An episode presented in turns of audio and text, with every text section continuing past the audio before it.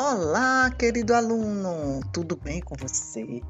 Hoje tia Fabiana está gravando esse podcast para explicar para você como será a sua atividade no caderno de casa. Mas antes, vamos revisar o que aprendemos sobre frase. Vimos que frase é um conjuntinho de palavras organizadas que apresentam uma ideia com sentido completo.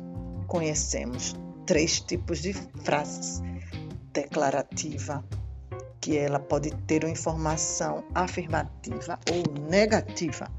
Como, por exemplo, hoje eu vou fazer a atividade de português. Né? Ele está afirmando.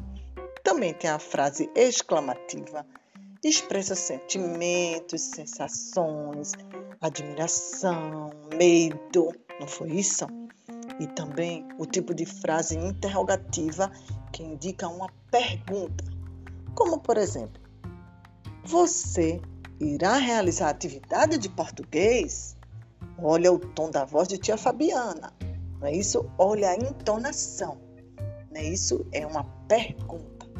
E aí, para aprender um pouquinho mais sobre esses tipos de frases, você irá pesquisar, não em jornais, ou em revistas ou na internet, algumas frases, alguns tipos de frases e colar no seu caderno, ou se você achar melhor, você pode escrever, tá certo?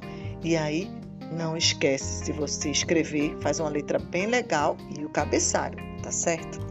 E aí, tia Fabiana disponibilizou nessa atividade um arquivo. E nesse arquivo você entenderá como é que você vai montar a sua atividade no seu caderno de casa. Presta bem atenção, tá certo?